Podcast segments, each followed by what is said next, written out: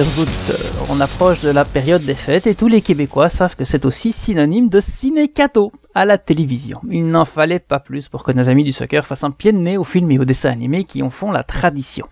Alors que les Dalton se font toujours berner par Lucky Luke, ce sont bel et bien les jaunes et noirs de Columbus qui sont sortis vainqueurs de la Coupe MLS. Pendant que Dupont et Dupont s'imitent l'un l'autre, Maurice et Maurice étaient facilement reconnaissables puisque l'Aiden local sortait complètement le déro de son match, tandis que le Jordan visiteur n'entrait jamais dans le sien. Et alors que tout le monde pensait qu'en MLS le soccer se joue à 11 contre 11 et que c'est toujours Seattle qui gagne à la fin, on a en fait eu la confirmation que les playoffs c'est comme une boîte de chocolat, on ne sait jamais ce qu'on va trouver à l'intérieur. Et c'est pas fini, parce que la Ligue des Champions reprend ses droits. Ce mardi, Montréal sera privé de quelques joueurs qui ont visiblement décrété un titre continental. Un titre continental, c'est pas une raison pour se faire mal. Ajoutez à ça la défaite 1-2 à l'aller contre Olympia qu'il faudra combler, ainsi qu'une pléthore de blessés qui n'ont pas accès à la potion magique, et on se souciera peu de la manière en se disant que seul compte la victoire, c'est juste le plan. Mathias Van Alst au micro pour cet épisode de Coup franc qui s'annonce tout aussi animé que cette fin d'année footballistique sous nos latitudes. À mes côtés, une fois n'est pas coutume, pour remplacer Quentin Parisis parti en grande vadrouille, celui qui participe à encore plus de podcasts que le Père Noël ne reçoit de lettres, Adi Raphaël. Salut Adi. Salut Mathias, salut Mathias. Et oui, euh, je participe à des podcasts. J'aime parler. Écoute, euh, qu'est-ce que tu veux? C'est c'est comme ça. J'aime parler. Puis euh, très très très content de faire partie de Coup franc une nouvelle fois. Et nous, on aime les écouter, mais on n'a pas forcément le temps de tous les écouter. En plus, moi, ma semaine a été complètement, mais alors là, je te dirais complètement folle. Donc, euh, on ne sait pas trop ce que tu penses des informations qu'on a dévoilées ici la semaine passée quant au futur nom et à la future identité de, de l'IMFC qui va devenir euh, club de fou euh, Montréal, euh, club de foot Montréal, pardon. Euh, bah, en tout cas, probable, plus que probablement, selon les informations d'Eric. C'est quoi ton avis là-dessus?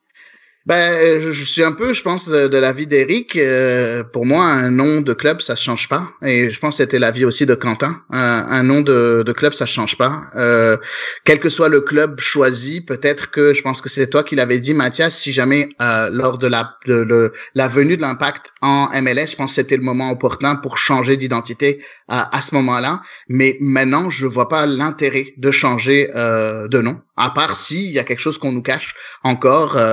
Peut-être euh, une migration vers la CPL. À ce moment-là, je comprendrai. Mais euh, sinon, euh, sinon, je, je, je, je, comprends pas. Je comprends pas du tout euh, pourquoi il prendrait une décision pareille. Euh, pour moi, un, un, un, club est relié à son nom de par son histoire aussi. Euh, donc c'est comme si on effaçait l'histoire de nouveau. Et pourtant, l'impact de Montréal, selon moi, a quand même une belle histoire, a de très beaux, de très grands joueurs qui sont passés, à des monuments de, de du, du, du, foot québécois ou bien du foot international. On, on va passer les Nesta, les Divayo et ainsi de suite. C'est comme si on effaçait tous ces euh, tous ces tous ces tous ces beaux moments et tous ces beaux souvenirs euh, pour euh, pour en créer de nouveaux. Euh, je je suis pas je suis pas trop fan. Après, est-ce que je vais arrêter de supporter le club et de suivre le club? Non, sûrement pas. Je vais continuer à le suivre parce que c'est quand même le, le, club de ma ville de ma ville à moi. Donc voilà, on, on suit on suit le wagon. On n'est pas trop d'accord, mais on va quand même le suivre. Parfait, bon avec nous l'auteur de ces révélations qui lui ont fait craindre jusqu'à la dernière minute de ne pas participer à l'émission parce qu'il parlerait comme Zezette du Père Noël est une ordure qu'il se serait fait péter les dents. Mais rassurez-vous, son articulation va très bien. Salut Eric Chenois. salut Mathias, salut Adi. Euh, petit problème quand même de diction ici, une petite chirurgie buccale cette semaine. Donc euh, voilà, on essaye de composer avec ça cette semaine. Eh, ça se passera bien cette semaine, comme toutes les semaines dans cette émission Coup franc qui, comme vous le savez, est possible grâce à la collaboration de membres des rédactions d'ImpactSoccer.com, Viopark et Québec Soccer, ainsi qu'à la vôtre, chers auditeurs, qui nous écoutez partout de ces galaxies près ou loin de chez nous. Ce samedi, donc, Columbus a remporté la Coupe MLS en s'imposant 3-0 contre Seattle. Et pour notre question en amont, on ne pouvait pas faire autrement que vous demander votre avis sur cette apothéose. Ce que j'ai retenu de ça, c'est l'intensité, en fait, euh, très intense du début à la fin, euh, même euh, à la toute fin du match, alors que Columbus menait 3-0. Euh, on les voyait encore travailler très très fort et même courir beaucoup avec le ballon, alors qu'on se serait attendu à les voir lever le pied. Euh, moi, c'est vraiment ce qui m'a marqué de, de, cette finale. Bon, bon, à moi, c'est le milieu en fait. C'est plus le milieu. Euh, pourquoi? Parce que j'ai trouvé qu'en fait, euh, entre dans ce duel-là, on a eu un gros duel au milieu entre Arthur et Lodero, mais aussi on a eu un match époustouflant de la recrue Aiden Morris Et en plus, le match, euh, on va pas en parler, je pense, je pense qu'on va en parler pendant très longtemps, mais le magnifique match de euh, Zela Ryan devant. Donc, euh, le milieu de terrain, euh, pour moi, a été le, le point déterminant de ce match-là. C'est amusant parce que mon mot rejoint les deux vôtres. Le mien, c'est contraste. Alors, euh, bon, le contraste entre les deux équipes, parce que Columbus a joué un, bon match alors que Seattle a été apathique. Le contraste entre les deux entrejeux, Adi, tu viens d'en parler. Euh, d'un côté, on a eu Maurice Arthur, Zela Ryan euh, qui ont été bons, alors qu'en face, on a eu Joao Apollo qui a peut-être joué son plus mauvais match à Seattle. Christian Roldan qui a été moyen et Lloyd ben, qui s'est fait manger la laine sur le dos par le, petit jeune en face. Et euh, le contraste aussi parce que malgré le fait que c'était un match quasiment à sens unique, hein, Seattle a fait illusion peut-être pendant le premier quart d'heure de la deuxième mi-temps, ben, euh, il était très agréable à regarder d'un bout à l'autre. L'intensité a, fait partie de ce côté agréable à regarder. Et euh, c'est ça, c'est pas parce qu'il n'y a pas de suspense qu'on ne s'amuse pas. Et cette Coupe MLS en était une preuve. Alors, euh, parmi les réponses des auditeurs, on a Résilience de Dominique Richaud, Caractère d'Eve Julia Plaisant de Canet, Surprenant de Bernard Prou, Mérité de JF Sénéchal, Exemplaire de Dr Foot, Investissement de Jason, Divertissant de Jean-François Lepage, Zella Ryan de Francesco C, Sublime de Pascal Blé ou encore Planification de Kevin Duska Junior. Première question euh, pour aller un petit peu plus en profondeur euh, sur ce match-là, une question assez basique finalement à vos yeux. Qu'est-ce qui a fait la différence entre les deux équipes ce samedi soir? Ah, c'est plus les duels, je vais dire. Euh, j'ai trouvé que dans les, les duels un contre un, on sentait que Columbus était beaucoup plus près que Seattle. Et je pense que ça, ça s'est vu en première mi-temps où Seattle a, a rien réussi à créer euh, et, euh, et, on a vu Columbus vraiment euh, se, se, procurer des occasions, gagner souvent les batailles en un contre un. individuellement, chaque joueur, presque chaque joueur, a été meilleur que son adversaire sur le terrain. On a comme senti que Columbus était là, le couteau entre les dents, tandis que Seattle s'attendait à une autre balade dans le parc euh, avec leur quatrième euh, quatrième finale en cinq en cinq euh, en cinq ans. J'ai comme l'impression que Seattle s'attendait à beaucoup moins de beaucoup moins de présence de la part de Columbus qui est rentré dans le match vraiment comme je l'ai dit le couteau entre les dents et en très très grande forme. Ouais, pas mal d'accord avec ça. beaucoup, beaucoup d'envie du côté de, du crew. plus difficile du côté de, de Seattle, qui était ça a été lent avant de se mettre de, se mettre en marche. Et puis à la mi-temps, Schmetzer disait carrément que son équipe était mauvaise. Donc euh, ben voilà quoi, ça ça donne le ton un peu. Je pense que euh, l'équipe locale était là pour gagner. Euh, elle a joué les 90 minutes et puis elle l'a remporté au bout. Je pense que c'est c'est un petit peu ça le euh, c'est un petit peu comme ça que ça fonctionne en finale quoi. C'est c'est l'équipe qui qui en donne le plus qui qui repart avec le trophée. Puis je pense que pour Seattle, du moins, moi, ce que j'ai vu de Seattle, c'était pas suffisant pour, euh, pour gagner la coupe. Ouais, puis euh, Seattle euh, a assez, assez mal démarré son match, on, peut le dire. Puis c'est pas forcément une équipe qui, qui met le pied au plancher dès le coup d'envoi. cela dit, Columbus non plus. Hein. Columbus est une des seules équipes qui n'a pas encore marqué de but, qui n'aura pas marqué de but dans le premier quart d'heure cette saison, en fait, avec Cincinnati. Bonjour à l'Ohio on se réveille tard, mais euh, c'est pas grave, les intentions étaient là dès le début euh, de la rencontre, puis on avait à peine passé le quart d'heure que, Columbus marquait, puis Seattle n'était pas rentré dans son match, n'est pas rentré dans son match du tout, et euh, il y a quelques joueurs qui ont été très très très décevants dans le camp des visiteurs, tantôt je parlais de, de Joao Polo, mais aussi je trouve que nous, sur le côté gauche, ça n'a pas été terrible du tout. en fait, le, côté droit de Columbus a complètement mangé le côté gauche de Seattle. Diaz et à full s'en sont donnés à cœur joie. Euh, et bah, forcément, les deux premiers buts viennent de centre d'Afoul. Et là aussi, ça fait quand même une grosse différence. Je pense que sur certains points clés, Seattle n'a pas du tout su jouer comme il fallait. Euh, c'est pas une équipe qui est bonne en contre-attaque cette saison. Ils ont marqué que 4 buts comme ça, donc à quoi ils s'attendaient en, en, restant derrière? Mais je sais même pas s'ils l'ont fait complètement exprès ou s'ils étaient tellement mou en arrivant sur le terrain que au bout du compte, euh, bah, ils, on, ne sait même pas en fait s'ils avaient un plan de match et qu'ils n'ont pas su l'appliquer ou euh, si finalement euh, le plan était mauvais. Ouais, ben il faut dire aussi, euh, je sais pas si, si tu es d'accord avec moi, Mathias, mais euh, aussi du côté droit, du côté de Seattle, euh, Roldan Jones, ça allait pas beaucoup mieux. Hein. Donc on a comme l'impression que sur les deux, sur les ailes des, des, deux des deux côtés, du côté de Seattle, ça allait vraiment mal et on a vu un peu la supériorité. Pourtant, en termes d'ailier, Étienne et Diaz, c'est pas c'est pas trop ça. Hein. Donc c'est quand même c'est quand même assez bizarre de voir un peu ce, ce, ce ce gros manque sur les côtés, en tout cas défensivement, ça a été, ils ont pris l'eau des, deux côtés, ça venait en vague des deux côtés en fait. Ouais, puis on a pointé du doigt quelques joueurs, tu sais, euh, Jones, tu viens d'en parler, nous j'en ai parlé tantôt, Roldan t'en a parlé, Joao Polo euh, j'en ai parlé tantôt, puis les quatre ont été sortis euh, avant l'heure de jeu, donc c'est clair que ils donnaient pas satisfaction à leur entraîneur, ça commence à faire beaucoup quatre joueurs qui passent plus ou moins à côté de leur match. Maintenant Columbus, parce qu'on dit que Seattle est passé à côté de son match, mais Columbus aussi a, a, fait un très bon match.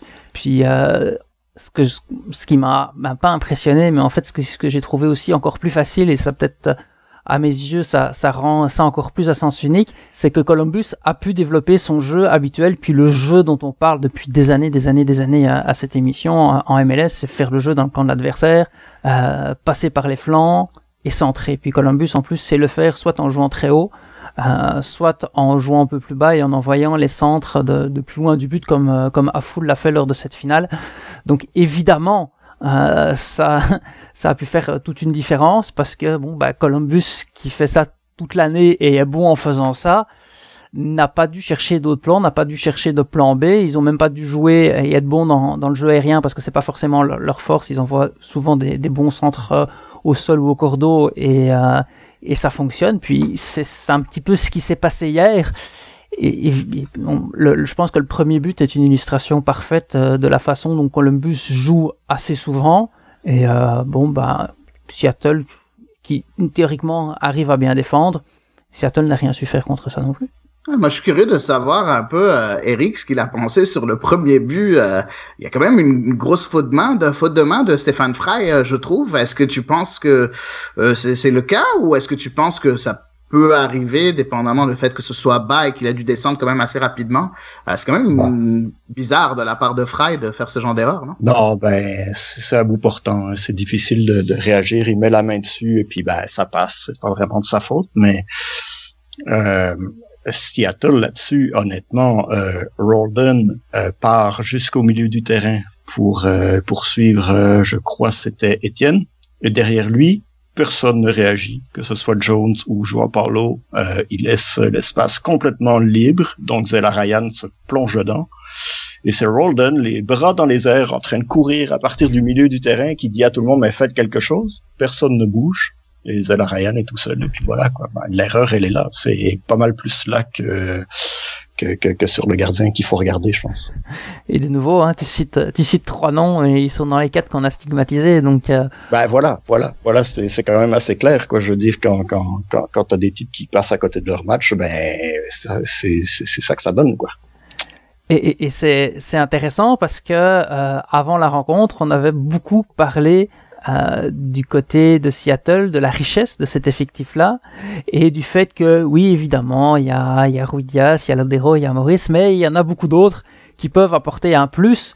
Et finalement, la richesse de cet effectif, est-ce que elle lui a vraiment, euh, vraiment servi? Visiblement non, alors que euh, du côté de Columbus, il y avait des absents importants, Pedro Santos et, et Nagbe, et les joueurs qui les ont remplacés ont, ont fait le travail, a dit. Ouais, effectivement, effectivement. Et les joueurs qui les ont remplacés ont fait le travail. Je l'ai dit un peu plus tôt, Étienne, Derek Etienne Junior, puis Lucas Diaz, c'est pas, c'est pas les noms clinquants qu'on a en MLS. Par contre, euh, écoute, ils ont été, ils ont fait ce qu'il fallait qu'ils fassent. ils ont complémenté un peu le travail de Zella Ryan, mais je trouve que plus que du côté de Seattle, oui, c'est vrai que les, euh, les, les, la profondeur de banc n'a pas aimé, n'a pas aidé. Par contre, il y a un problème, c'est que du côté des Sounders, il y a un seul moteur. C'est comme une voiture, elle a un seul moteur. C'est Nicolas Lodero. Lodero, d'habitude, c'est le, le chef d'orchestre. C'est le gars qui va, qui va vraiment dicter le tempo. Et dans ce cas-là, Lodero a complètement et complètement passé à côté de son match, pas par manque d'essayer, il a vraiment tenté beaucoup de choses, sauf qu'il était tellement bien marqué, presque euh, homme à homme de la part de Arthur. Arthur le suivait partout euh, et la preuve, il était tellement esquinté à la fin qu'il est qu'il est sorti sur blessure aussi. Mais mais euh, je trouve que que c'était un peu la clé de ce match-là de vraiment euh, priver Lodero de ballon. Et, et euh, oui, euh, Columbus a décidé de, de, de, donner la possession à Seattle, mais en faisant en sorte que Lodero, quand il touche le ballon, qu'il n'ait pas une seconde à lui. Et ça a marché. Le plan de, de Caleb Porter a, à 100% marché parce que une voiture sans moteur, bah, ça marche pas. Et puis je rajouterais que c'est le privé de ballon et finalement priver l'approvisionnement du côté de Seattle et priver aussi d'approvisionnement les joueurs qui peuvent euh, créer, qui peuvent provoquer, qui peuvent être dangereux. Parce que bon, bah, si euh, l'Odero ne marche pas, il y a toujours un plan B. Surtout que la défense de Columbus est quand même pas toujours exemple de tout reproche. Hein. C'est une équipe qui a concédé pas mal de pénalties, par exemple cette saison. Je parle euh, en, en, termes de, de fautes et, de discipline. Et donc, bah, finalement, le plan de, de Columbus, c'était pas de défendre grâce aux défenseurs, mais c'était de défendre avant ça et, euh, et, justement permettre aux défenseurs de, de jouer plus haut avec euh, Aful et Valenzuela et euh, de défendre grâce au, au, milieu de terrain, voire au travail des joueurs plus offensifs et empêcher le ballon d'arriver soit à Lodero qui était tenu par Arthur, mais aussi euh, à Maurice ou à Ruidias qui eux, sans peut-être être super bien approvisionnés et euh, recevoir des ballons qui leur auraient permis d'être dangereux et d'aller au but aurait quand même pu euh, créer, provoquer du danger, créer des fautes et, offrir de bons coups francs à, à Lodero qui à ce moment-là n'aurait pas eu Arthur sur le dos pour, euh, les donner. Et peut-être qu'à un moment donné, sur une phase arrêtée ou quelque chose de clé, ça aurait pu faire la différence. C'est un petit peu ça d'ailleurs qu'on a vu en début de deuxième mi-temps, quand Seattle était un petit peu mieux dans son match, mais ça n'a pas duré longtemps. Ouais, effectivement, effectivement, ça va pas durer longtemps. Après, euh, par rapport à la profondeur, je veux juste dire euh, dire quelque chose parce qu'on beaucoup de personnes critiquent un peu Brian Schmetzer euh, euh, de pas avoir titularisé. Il y a plusieurs personnes qui ont dit euh, pourquoi il a pas titularisé Svensson, par exemple, un champion du monde, pas un champion du monde, pardon, un joueur qui a joué la Coupe du Monde avec la Suède. bah écoute, moi je trouve que que Schmetzer a vraiment tout essayé. Il a vraiment tout essayé et on a vu ses changements à la deuxième mi-temps. Il a essayé toutes ses cartouches. Si tu regardes un peu le banc de, de si vous regardez le banc de Seattle, c'est quand même intéressant. T'as Will Brown, t'as Gustav Svensson, t'as Lirdam, t'as Medranda. Euh, c'est quand même, c'est quand même pas des, des, des joueurs, c'est de bons joueurs de rotation en MLS. Euh, ben écoute, il a tout, tenté, je trouve, euh, Brian Schmetzer, pour essayer de, de, de, de, changer les choses. Mais écoute, Columbus était tellement bien en place, euh, avait tellement bien euh, ficelé son plan, comme tu l'as mentionné un peu plus tôt, Mathias, que, écoute, t'as beau utiliser toutes tes, toutes tes cartouches, si c'est bien étudié, c'est bien fait, c'est bien exécuté, bah malheureusement, c'était difficile d'en sortir en fait. On parle de, de Seattle, puis tu sais, t'as quand même cité pas mal de noms. Adi, et, euh, et finalement, c'est pas forcément des, des, noms, je vais pas dire des noms ronflants, c'est des bons joueurs de MLS, mais est-ce que c'est suffisant finalement pour euh, une équipe championne? Euh, Est-ce qu'on peut juste appuyer sur ces stars? Et euh, on a parlé beaucoup du match de Seattle contre Minnesota pour mettre en avant la remontée fantastique de l'équipe qui était quand même effectivement impressionnante et, et son endurance. Mais est-ce que ce match contre Minnesota, il a pesé sur Seattle en fatiguant l'équipe ou est-ce que faudrait peut-être pas l'aborder sous l'angle qu'il a montré les limites de l'équipe, qui oui a pu euh, prendre le dessus euh, grâce à, une fin de, match folle, mais pendant euh, une heure et quart a montré que finalement eh, il y avait il y avait quand même quelques problèmes. Du côté de Seattle, j'ai l'impression d'avoir revu le match contre Minnesota en fait. Euh, j'ai trouvé que Seattle contre Minnesota en première première mi-temps, ça allait pas très bien. Et puis euh, quand est arrivé la mi-temps, on a senti que le coach allait apporter des gros changements. Euh, ça a été sensiblement la même chose qu'en finale. Quoi. Finalement, à la, à la mi-temps, en finale, il change euh, et Jones pour Svensson et Smith. Et puis, ben, en demi-finale, c'était Smith pour nous et Leardam pour Rolden à la 70e. Euh, sensiblement les, les, mêmes changements. Leardam est revenu à la 60e en finale aussi. Euh, donc, essayer les mêmes solutions pour le même problème, mais pas avec le même résultat, parce que là, évidemment, Columbus s'y attendait forcément. Et puis, euh, ben voilà quoi. Donc, ça, ça je comprends, je comprends ce qu'on ce qu'on disait avant à propos de la, de la profondeur de l'effectif, mais dans ce cas-ci, j'ai comme l'impression que ça n'a pas tout à fait euh, porté ses fruits, quoi. Euh, on, sent que ben Schmetzer il a réessayé un petit peu les mêmes cartouches dans le même pistolet et puis ben ça lui a pété à la gueule cette fois-ci. Donc euh, euh est-ce qu'il aurait préféré compter sur d'autres joueurs sur d'autres solutions? Possiblement parce que ben ce qu'il a fait n'a pas vraiment apporté de de, de solution directe. Puis ben voilà c'était trop peu et, et trop tard. Donc comme je disais tantôt, ben si, tu joues pas, si tu joues pas pendant tout le match, ben c'est c'est c'est quand même c'est difficile de, de, de gagner une finale. Ah, puis j'aime beaucoup ta réflexion. J'ajouterais deux éléments qui vont euh, qui vont dans ce sens et qui confortent en fait euh, ce que tu as dit. Premièrement, bah, la montée au jeu de, de Bruyne qui a aussi eu lieu lors de la finale et qui en demi-finale contre Minnesota avait fait quand même une certaine différence parce que ça avait apporté plus de poids à l'attaque et aussi le fait que les changements hein, et la réorganisation à la mi-temps contre Minnesota a, on va dire, peut-être pas davantage porté fruit, mais on sentait qu'ils arri ils arrivaient à mettre Minnesota dans les cordes vraiment et ils ont quand même eu un but annulé dans le premier quart d'heure de la deuxième mi-temps qui montrait un petit peu comment faire mal à l'adversaire et donc il, y avait moyen peut-être de revenir d'une façon ou une autre même si au bout du compte ça s'est fait euh, quasiment par miracle tandis que contre Columbus oui ils ont eu certaines occasions mais c'était beaucoup moins flagrant.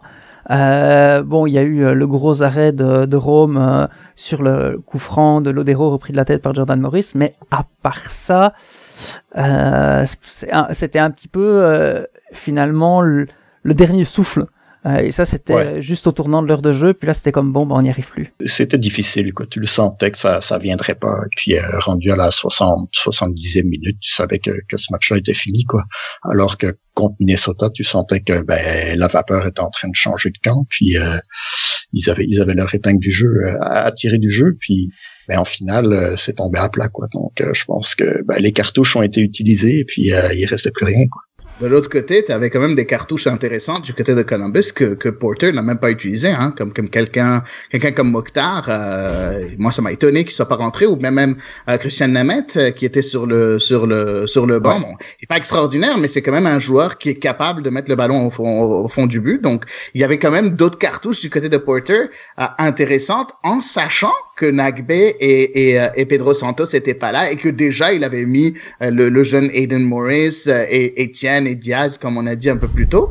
Donc voilà, donc on a d'un côté, comme l'a dit Eric, un entraîneur qui a utilisé toutes ses cartouches et ça n'a rien donné. L'autre qui a remporté brillamment le match et qui a même pas utilisé toutes ses cartouches. Donc c'est quand même intéressant de voir la profondeur des, effectifs des deux équipes parce que c'est deux équipes qui ont beaucoup de profondeur, mais aussi c'est intéressant de voir la gestion de cette profondeur-là qui a été mieux euh, maîtrisée par euh, Caleb Porter on parle de, cartouches et de savoir les utiliser. Le pauvre Thierry Henry, lui, cette semaine contre euh, Olympia, bah, à Olympia, à Orlando, on reviendra pas sur ces détails-là. Il va peut-être pas forcément en avoir beaucoup de cartouches. On va commencer par euh, parler de, de l'effectif qui peut être de 25 joueurs. Il y en a officiellement 25, mais on sait bien qu'il y en aura que 23 déjà qui seront disponibles, euh, puisque Fanny ne s'est pas entraînée avec l'équipe alors que Maciel est blessé.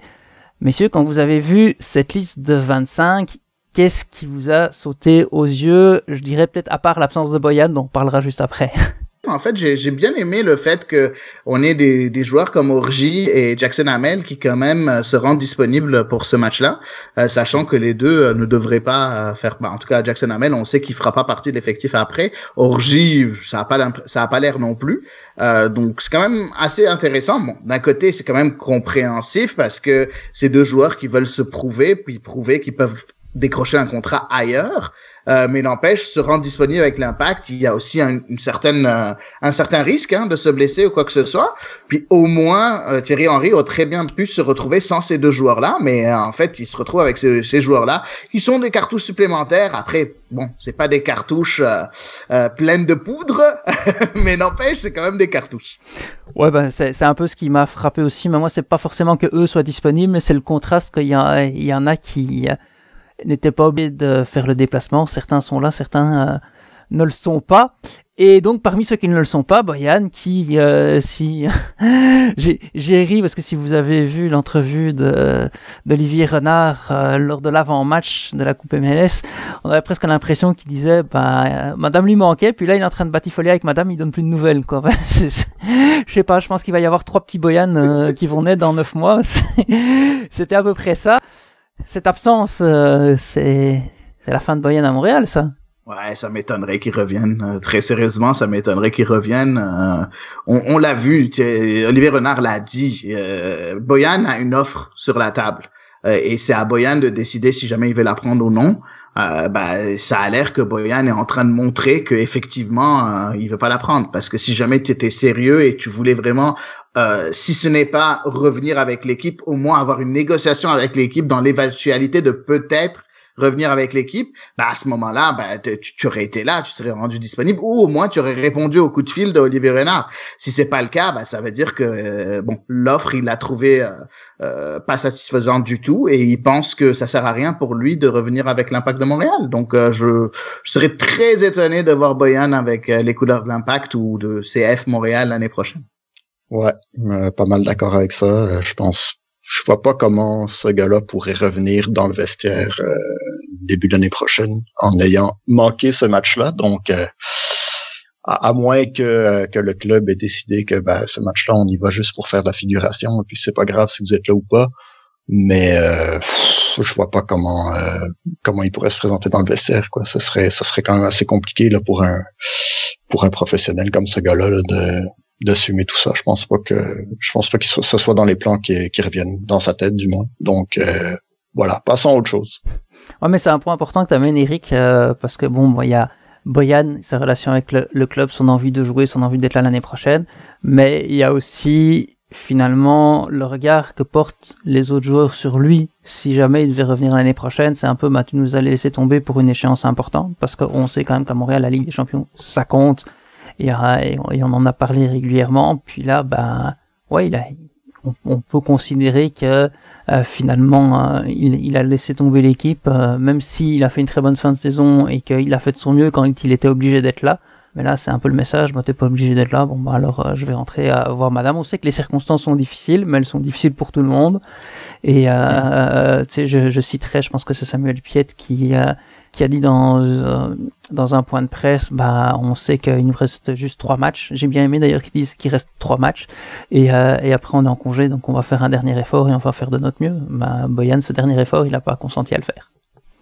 Donc, ils sont 25, mais en fait, ils sont 23. Et il faut que Thierry choisisse 11 parmi ces 23. Mais est-ce qu'ils sont vraiment 23 Parce que de ces 23-là, euh, on enlève les deux gardiens, forcément, de, bah, en fait, deux des trois gardiens, parce qu'on peut y avoir qu'un gardien, ils sont plus que 21. On enlève probablement les quatre jeunes qui ont été rajoutés à la dernière minute. Donc ils sont 17. On enlève les, euh, les deux jeunes qui ont signé en cours de saison, qui seront probablement pas titulaires, ils sont 15. À la limite, même on enlève Yao, nous en voilà 14 pour 11 places. Euh, c'est qui les trois derniers qu'on enlève? En tout cas, c'est quoi votre 11 et peut-être que vous pouvez aussi me dire, mais moi je m'attends à ce qu'il y en a un que tu as enlevé de ta liste qui, qui commence. Hein. Euh, j'ai aucun problème avec ça. Puis euh, si Thierry aurait le fait, j'aurais aucun problème avec ça non plus. Mais euh, disons que les choix sont limités. Ouais, effectivement, les choix sont extrêmement limités. Mais tu sais, d'un autre côté, je sais que euh, beaucoup de personnes vont, vont peut-être me lancer des tomates à la figure, mais pour moi, mais pour moi, j'aime ça. J'aime ça parce que ça donne moins d'options à Thierry Henry. Et pour moi, cette Ligue des Champions, juste le fait d'avoir perdu à domicile, pour moi, elle était déjà, euh, déjà. Euh, pour moi, c'est presque impossible que, le, que Montréal passe, même si bon, Olympia c'est pas non plus le, le, le, grand, le géant ou quoi que ce soit. Donc pour moi, c'est un peu, je le traite un peu comme un match de préparation pour l'année prochaine euh, et donner un peu des chances à, à ces jeunes joueurs-là. Je suis très curieux. C'est un peu comme quand on regarde un match de préparation, puis tout ce qu'on veut, c'est aller voir les petits jeunes euh, qu'on connaissait pas, euh, juste pour voir si effectivement ils sont bons et un peu plus les connaître pour le futur. Ben, je le vois un peu comme ça. Puis j'aimerais beaucoup, beaucoup, beaucoup que Thierry Henry tente un coup de poker, euh, peut-être en faisant jouer certains des jeunes que, que tu as nommés un peu plus tôt, les quatre jeunes, que ce soit Saliba Zouir, Assis ou Réa. Euh, ça m'étonnerait beaucoup. Euh, ça m'étonnerait beaucoup que ça arrive en tant que titulaire, mais j'ai juste plus hâte de les voir jouer à eux. que, que hâte de voir le 11 de départ, pour te dire très franchement. Mais c'est sûr que Thierry Henry, par rapport au 11 de départ, ça va être quand même très, très, très compliqué de faire un 11 qui fait du sens.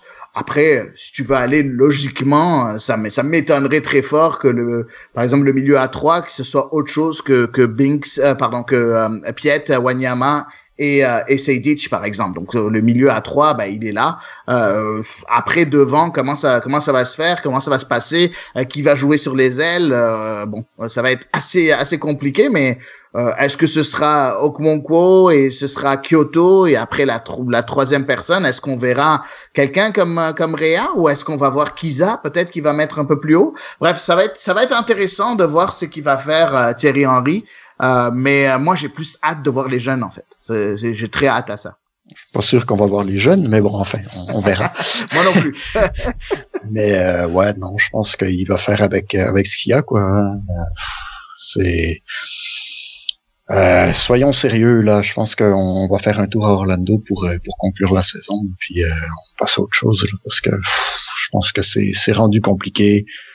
Euh, oui, d'accord, c'est juste de 1. Oui, il y a peut-être moyen de faire quelque chose puis de continuer, mais bon, après, euh, c'est quoi, tu te ramasses contre Tigresse ou je sais pas trop, donc euh, est-ce que ça vaut vraiment la peine de se prendre les cheveux avec ça, quoi?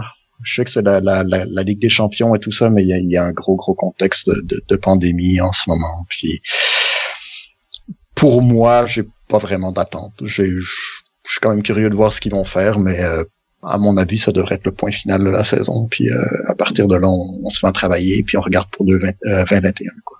On te sent vraiment découragé, Eric. Euh. Bah, je, pense que ça sert à rien. Quoi. C'est quand tu regardes la, forme dans laquelle Olympia est en ce moment. c'est bon.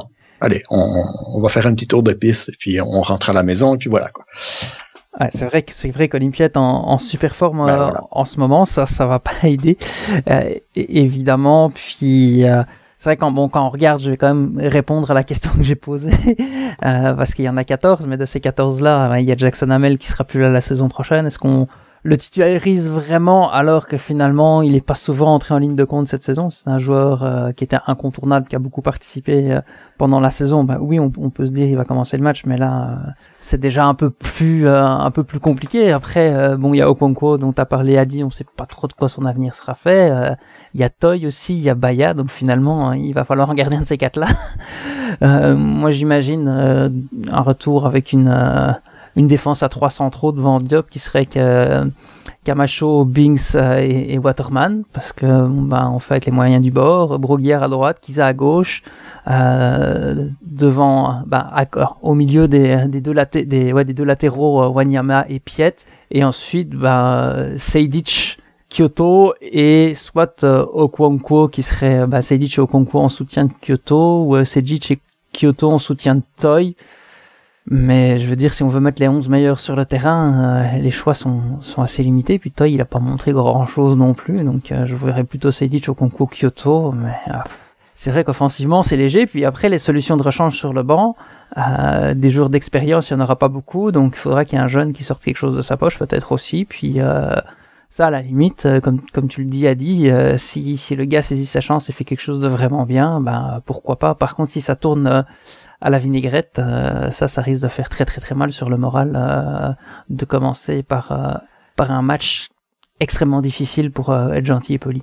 Ouais, mais qui sait, peut-être qu'on aura un nouveau Cameron Porter qui, qui, sort qui sort des rangs, peut-être un Sean Rea que, que j'ai bien aimé en Coupe du Monde U17, euh, euh, qui a été quand même, qui quand même un bon espoir de l'impact de Montréal. Moi, j'aimerais bien voir ce qu'il fait avec les grands. On sait jamais, hein. Tu sais, dans le foot, on, on sait jamais ce qui peut arriver. Après, c'est sûr que si jamais on va le regarder d'une manière extrêmement objective et on regarde un peu les forces en place, bah ça, ça va être très compliqué pour l'impact de Montréal, surtout étant mené 2 à 1 avec cet effectif-là. Il y a, a, pas grand-chose qui va en la faveur de l'impact de Montréal et de Thierry Henry, ça c'est sûr. Mais pour euh, faire suite à ce que tu viens de dire, euh, j'ai regardé quand même pas mal de matchs de Toronto cette année, bah, les autres aussi. Et euh, mais cette saison, ils ont quand même fait jouer quelques jeunes Canadiens qui justement avaient brillé dans ces coupes du monde de jeunes et qui en étaient à leur première minute. Mais pour la plupart d'entre eux, même ceux qui ont finalement été bons plus tard, les premiers matchs étaient assez difficiles parce qu'ils n'ont pas l'expérience, parce qu'ils n'ont pas les automatismes, ils n'ont pas les habitudes. Donc même si tu as travaillé à l'entraînement avec les autres, euh, c'est quand même rentrer dans le grand bain assez vite. Et euh, je vais dire que bon, bah, pour un, un, un Akinola qui, qui, brille énormément rapidement, il y, a il y en a quand même beaucoup d'autres pour qui c'est difficile. Donc ouais, ce serait chouette qu'il y en ait un qui sort du lot tout de suite, puis on serait très content. Et après, il faudra pas trop lui mettre de pression et bien le gérer aussi. Mais disons que les circonstances ces jeunes-là vont pas être euh, vont pas être simples non plus. Et euh, bon moi ça n'empêche pas que sans faire euh, justement les Akinola briller et être les héros du jour peut-être qu'ils vont juste faire un bon match comme notre ami Aidan Morris avec Columbus oui, effectivement, tu as, as, raison. C'est sûr, c'est difficile. Après, tu parlais d'Akinola, et mais euh, je vais appuyer un peu ton point, euh, Mathias, parce que Akinola, ça fait quand même, euh, c'était pas non plus cette année ses premières apparitions avec avec Toronto. Donc, il a il a il a eu le temps non seulement de pratiquer avec l'équipe, mais de faire ses premiers matchs à droite à gauche. je suppose que tu parlais un peu plus des petits jeunes comme Jaden Nelson qui a plutôt euh, c'est sa première année où il a fait quelques bouts de match et c'est difficile. Et Jaden Nelson a été très bon aussi en, en Coupe du Monde du 17. Donc, euh, mais je, je c'est sûr que quand on regarde ça, comme j'ai dit, d'une manière objective, ça va être difficile de penser qu'un petit jeune comme Sean Rea ou un autre hein, puisse faire la différence. Après, euh, rien ne nous empêche de rêver. Puis, ce serait quand même euh, un bon, un bon coup de pouce et un bon, euh, un bon salut de la part de l'académie pour si jamais on avait un joueur qui, qui arrivait à faire euh, à, laisser sa marque sur un match euh, en Ligue des Champions. J'aimerais beaucoup ça, euh, mais juste le fait de les voir prendre des minutes, grignoter des minutes, je pense que ça va être bénéfique pour le reste de leur carrière, que ce soit avec l'Impact de Montréal ou avec un autre club. Il faut qu'on puisse leur donner quelques minutes dans ce match-là, où en tout cas Thierry Henry n'en a pas des cartouches. Donc c'est le moment ou jamais. Eric, tout à l'heure, euh, tu avais l'air un petit peu découragé par la tournure que pouvaient prendre les événements. Alors je vais te poser la question autrement qu'est-ce qu'il ferait, qu'est-ce que l'impact doit faire, comment il doit rentrer dans son match euh, pour faire qu'après 10 euh, minutes, finalement, tu changes d'avis et tu dises ah bah il y a moyen. Qu'est-ce que tu veux voir? Bah de l'envie, hein. c'est sûr que si on, si on si on constate que tout le monde est là pour gagner, ben ça va ça va changer un petit peu la, perspective, mais mais sinon, euh, je reste quand même sur ma position. Quoi, je vois pas vraiment comment ça peut ça peut aller du côté de l'impact. Bon, euh, déjà à la base, il faudra pas encaisser parce que dès qu'ils encaissent, c'est fini quoi. Et puis bah c'est pas la spécialité de la maison, donc euh, déjà là euh, c'est un peu un peu compliqué. Donc euh, après c'est une grosse équipe, comme je disais, c'est une équipe qui va très bien en ce moment. Donc en face c'est du calibre.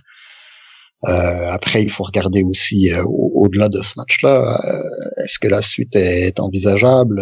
Ben, Ça reste quand même difficile, difficilement à la portée du club, quoi. Donc, je sais pas à quel point est-ce que ça vaut la peine de, de, de s'investir là-dedans, de risquer. Pour finir sur une bonne note? Ben, finir sur une bonne note, d'accord, ouais, mais risquer des blessures et puis compliquer la, la, la saison qui s'en vient, qui s'annonce déjà compliquée. Donc, je sais pas. Moi, je prendrais ça avec euh, avec un grain de sel, puis euh, j'irais euh, tranquillement, comme je disais tantôt, faire un petit tour de piste et puis rentrer à la maison, quoi, parce que je, je vois pas. Ah, je sais que c'est trois matchs, mais quand même, je, je vois pas, je vois l'impact se rendre plus loin que qu'Olympia déjà en partant. Donc, si jamais il devait passer au travers, ça pourrait, ça pourrait compliquer bien des choses sur le terrain et puis que, ça devienne plus euh, plus dur physiquement et tout ça. On sait que les gars sont à l'arrêt depuis un bout de temps, donc euh, je sais pas. Avec le, nombre de blessés qu'il y a déjà, le nombre de blessés qu'il y a eu cette saison, est-ce que ça vaut la peine vraiment de mettre ses billes là-dedans? Je, je suis pas convaincu. Je suis vraiment pas convaincu que ça soit. Euh, pour moi, c'est c'est plus un mal qu'un bien en fait ce, match-là en, ce moment. Donc, euh, je préférerais que que ça soit terminé déjà. Puis euh, tu as pas mal parlé d'Olympia et euh, avec une équipe en forme. C'est vrai que pour le moment, hein, depuis la reprise euh, de, de, la nouvelle saison, donc la saison 2020-2021, Honduras, euh, Olympia, je pense qu'ils ont 10 victoires et 4 matchs nuls et aucune défaite. Ouais, ben voilà. Puis ils ont été bons aussi en Ligue CONCACAF. ça rajoute aussi, donc ils ont de la scène internationale aussi un petit peu dans les jambes.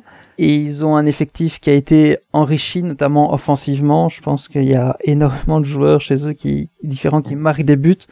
Euh, malheureusement, euh, j'ai pas eu le temps de, de regarder pour faire un, rapport de scouting comme j'avais pu faire au, au match aller. Euh, j'ai juste vu des extraits du dernier match contre Marathon, puis euh, l'équipe avait l'air euh, encore plus complète que ce qu'elle montrait au match aller. c'est une équipe qui est très forte dès qu'elle récupère le ballon, elle part très très vite en reconversion rapide. la défense est quand même assez solide pour lui faire mal. il faut, il fallait en tout cas, il fallait la faire reculer. Elle est pas très bonne de la tête, mais le problème c'est que de la tête à l'impact, il n'y a pas grand monde.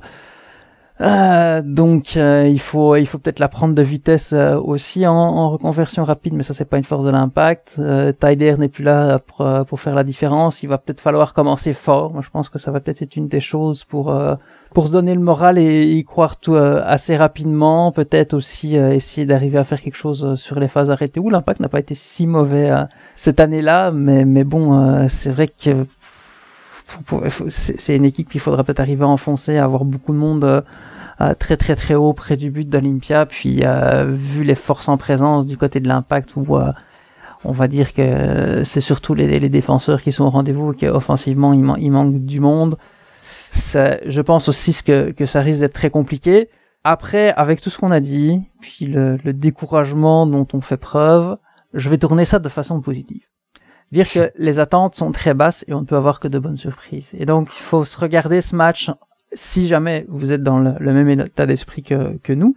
Euh, honnêtement, regardez le match en se disant qu'est-ce qui me plaît, quelles sont les bonnes surprises que, que, que j'ai ce soir, qu'est-ce qui, qu'est-ce qui est bien, c'est est-ce que Kiza confirme ce qu'il a montré, s'il si, commence le match, euh, est-ce que Toy a enfin réussi à, s'adapter à, Montréal, est-ce que finalement j'aurais peut-être envie de garder au concours, euh, je sais pas. Euh, euh, bon, les, les, jeunes, comme a, a dit, euh, a expliqué tout à l'heure, il y a sûrement quand même quelque chose de bien qui va ressortir de ce match. J'ose espérer, puis finalement, si ça se passe mal, on va essayer de retenir juste, juste ça. C'est sûr, il, il, y a toujours des choses, des, enseignements à, tirer, mais euh,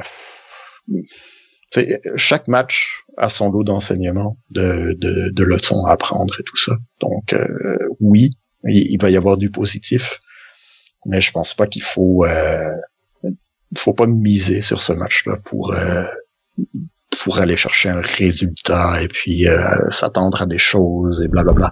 Je pense qu'il faut le regarder comme euh, comme ce qu'il est quoi, le dernier match de la saison et puis voilà quoi. Je suis d'accord, je suis d'accord, effectivement. Après, comme, comme tu l'as dit, Mathias, il y aura du positif. C'est impossible qu'on n'en ait pas du positif, à part mhm. si on perd un 5-0, un 6-0. Là, ce serait peut-être assez difficile de trouver le, le positif. Euh, par contre, euh, il, y en aura du positif. Il faut juste le regarder avec le moins d'attente possible, sans penser aux demi-finales ou à la finale, parce que on est très, très loin de ça. Déjà, si jamais, avec l'effectif actuel de l'Impact de Montréal, il y a par magie euh, une qualification, bah bah, ce serait déjà ça. Ce serait déjà, comme j'ai dit, quelque chose de magique et euh, un exploit de la part de l'Impact de Montréal. Et après, euh, on, on, verra le, le, reste de la compétition. Mais il faut vraiment regarder ce match-là en sachant que ça va être très très difficile pour l'impact.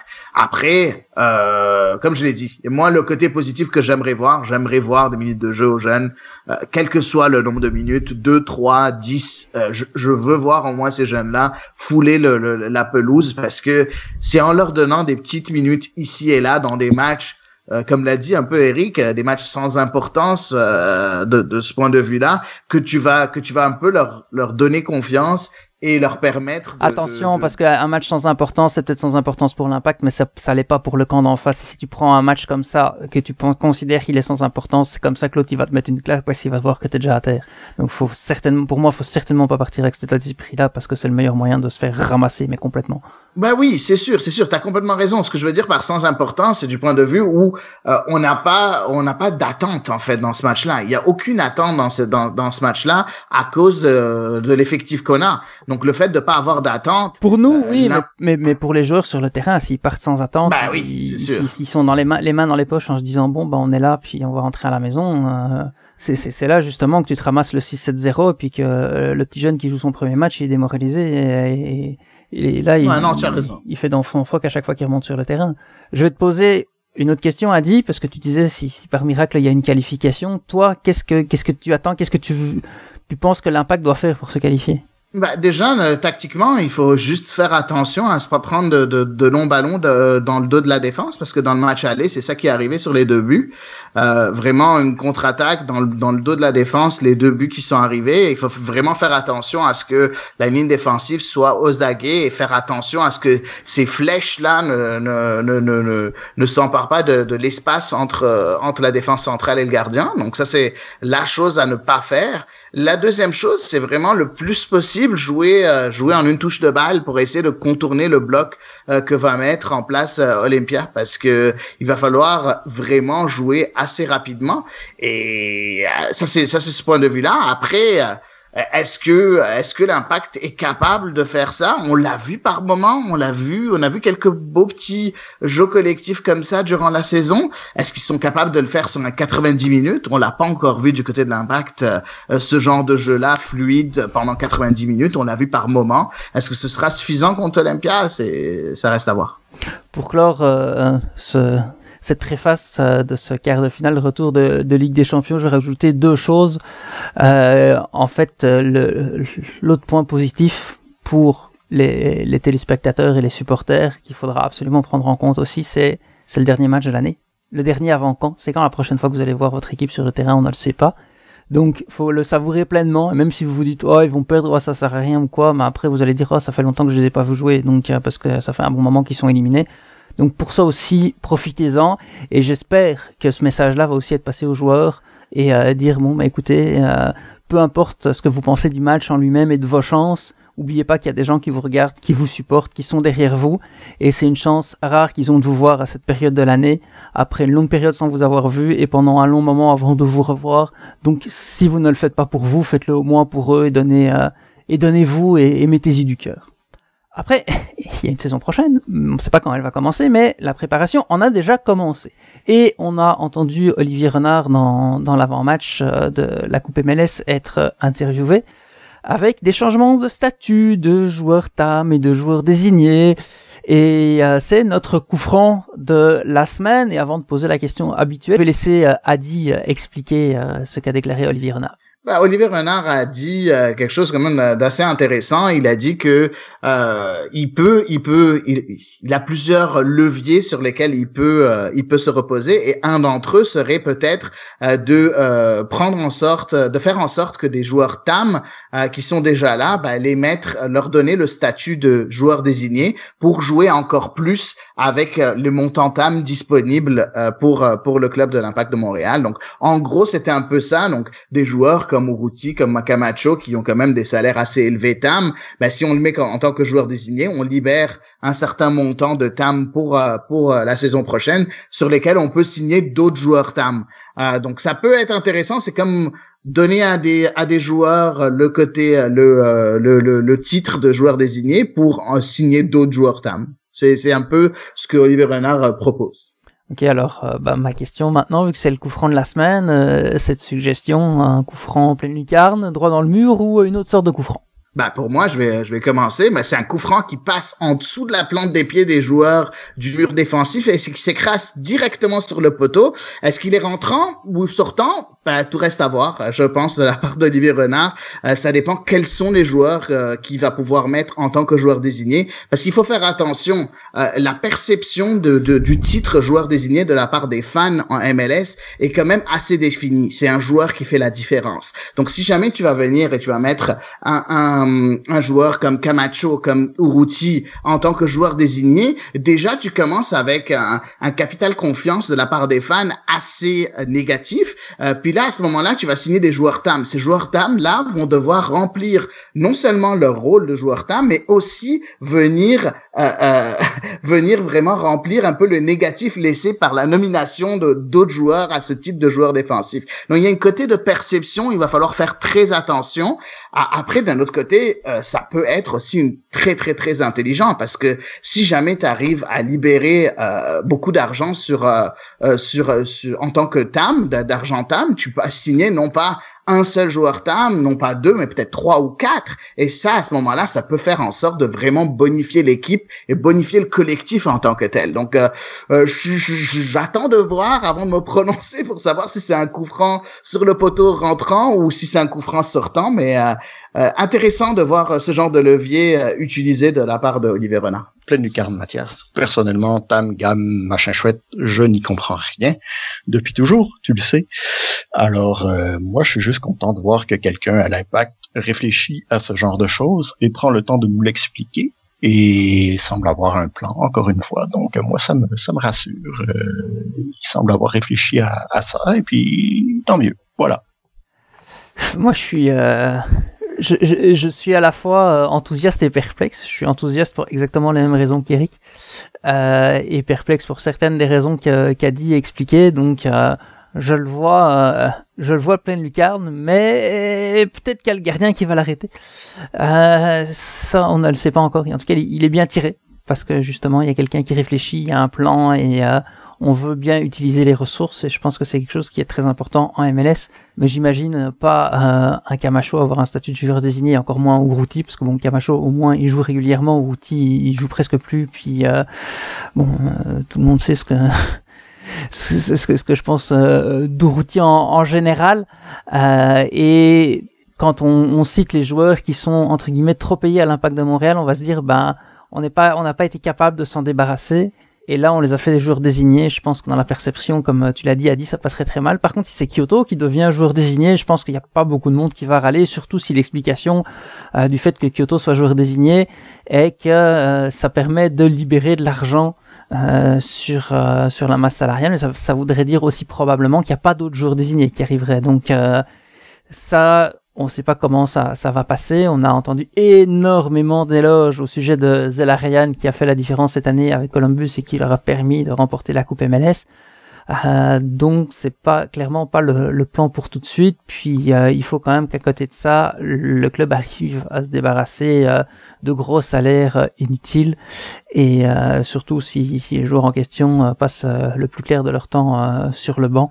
Donc ça, ça va être quand même quelque chose qu'il faudra réussir en parallèle. Mais bon, l'idée en elle-même, euh, elle, est, intéressante, d'autant plus que euh, le budget salarial n'augmentera pas pour, l'année prochaine, les montants euh, disponibles pour le TAM, etc. n'augmenteront pas non plus, comme Olivier Renard l'a expliqué. Mais il y a d'autres éléments qui, eux, vont augmenter, notamment les salaires des joueurs. Et donc, il faut bien il faut bien trouver l'argent quelque part et ça c'est une bonne idée puis finalement si le, le contrat si Kyoto a signé un nouveau contrat revu à la hausse mais que grâce au fait qu'ils soient qu'ils deviennent joueurs désignés, ça permette à, au club d'avoir plus d'argent disponible, ce serait pour moi un coup de maître. Et là, le gardien n'arrête certainement pas le ballon. Mais bon, c'est des chiffres qu'on ne, qu'on ne connaît pas vu qu'on n'a pas eu les salaires cette année euh, de euh, de l'association des joueurs, puis on ne sait pas trop ce qu'on va avoir l'année prochaine, donc on n'a pas tous les éléments. Euh, mais bon, comme comme Eric le dit, je pense que ça va être, ça va plutôt aller dans le positif que dans le négatif vu qu'il y a de la réflexion et tout. Mais j'attends quand même de voir et, euh, et j'espère qu'il y aura moins de de gros budgets euh, salariaux euh, qui, qui représentent des poids morts dans cet effectif-là parce que c'est aussi quelque chose à régler. Ouais, c'est sûr. Et puis, il faut faire attention aussi, si jamais tu veux vraiment qu'il soit en pleine lucarne, le coup franc, euh, bah, il faut voir aussi, ce serait le plus intelligent, serait de prendre le joueur TAM avec le plus gros salaire euh, qui, sous, qui devienne un peu ton joueur désigné pour libérer le plus possible euh, de d'argent de, TAM pour engager de nouveaux joueurs. Donc, si par exemple, donnons un exemple, Kyoto est payé 800 000 800 000 dollars et que Uruti, on le sait, il est aux alentours de 1.1 ou 1.2 millions, bah oui, c'est sûr que moi je préfère avoir Kyoto en tant que joueur désigné. Par contre, tu vas avoir beaucoup plus de marge de manœuvre si jamais tu mets Uruti parce que c'est tout ce qui est au-dessus de 612 500 qui est libéré en tant que en tant TAM. Donc, euh, bref, il faut voir est-ce qu'on va aller, euh, on va aller à 100% euh, Moneyball, comme on dit, un peu réfléchir avec juste l'argent, ou est-ce qu'on va faire attention à la perception que donne le nom Reste à voir, reste à voir, mais c'est c'est très intéressant parce que c'est c'est c'est c'est quelque chose auquel d'habitude, bah, jusqu'à maintenant, a pas beaucoup de monde qui qui avait pensé à ça, donc je suis un peu d'accord avec vous deux, Mathias et Eric, en disant que il y a un plan Et, c'est ça, qui est encourageant du côté de l'impact de Montréal et d'Olivier Renard jusqu'à maintenant. Il y a un plan, on attend euh, de voir comment il va être exécuté, on attend de voir beaucoup de choses en fait pour euh, cette saison 2021, mais on n'oublie pas que la saison 2020 de l'Impact de Montréal n'est pas terminée. Celle de, 2021 ne commencera peut-être jamais sous ce nom-là, en tout cas. Ça aussi, on verra. C'est des choses euh, qu'on attend avec impatience. Mais d'ici là, on vous souhaite euh, un bon match euh, ce mardi. Puis regardez la Ligue des Champions dans son ensemble. Il y aura des rencontres très très intéressantes. Et en plus, vu la formule, ben on va on va pouvoir voir tout tout tout rapproché.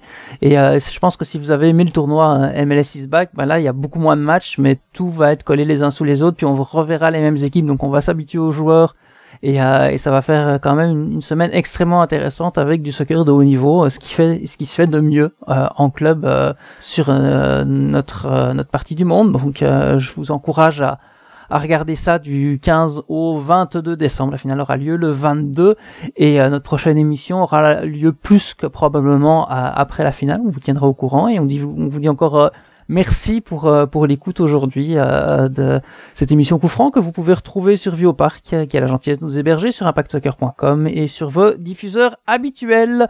C'était Coup avec Eric Chenois, Adi Raphaël et Mathias Van Alst. À bientôt tout le monde.